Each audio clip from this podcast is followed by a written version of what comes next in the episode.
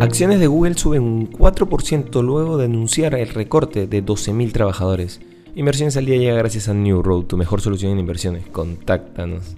Hoy, en el plano local, esta mañana ingresaron al gran mercado mayorista de Lima unas 7.628 toneladas de alimentos, un 10% menos que en semanas anteriores, en medio de los bloqueos de carreteras. Solo a nivel mayorista se evidencia un alza de los precios de 16 de los 26 principales productos que se comercializan en el gran mercado de la capital, con alzas de hasta 1,63 soles por kilo en un día.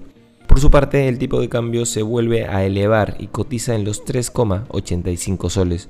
En los mercados internacionales las bolsas mundiales se encaminaban a su primera pérdida semanal en lo que va de año, ya que el repunte generado por las esperanzas de que China impulse una recuperación económica mundial se venía atenuado por la promesa de los bancos centrales de persistir en las subidas de tasas de interés. El índice de las acciones mundiales de MSCI subía un 0,3% impulsado por las ganancias en Asia después de que las autoridades chinas dijeran el jueves que el número de pacientes de COVID-19 que necesitan cuidados críticos en los hospitales había alcanzado su máximo. El rendimiento de los bonos referenciales a 10 años del Tesoro estadounidense operaba en torno al 3,4% tras tocar durante la noche el 3,32%, su nivel más bajo desde mediados de septiembre. Por otro lado, la matriz de Google, Alphabet Inc., dijo el viernes que va a recortar unos 12.000 puestos de trabajo o el 6% de su plantilla, mientras el sector tecnológico se tambalea por los despidos y las empresas apuestan su futuro a la inteligencia artificial.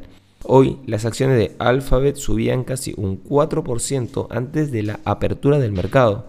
Estos recortes llegan en un momento delicado para la empresa estadounidense que durante mucho tiempo ha sido líder en áreas claves de la investigación en IA y no queremos irnos sin mencionar que Bitcoin recuperó el nivel de los 21 mil dólares que perdió el día anterior y ha subido un 1,5% en las últimas 24 horas. Ethereum cotizaba un 1,83% al alza en los 1.550 dólares.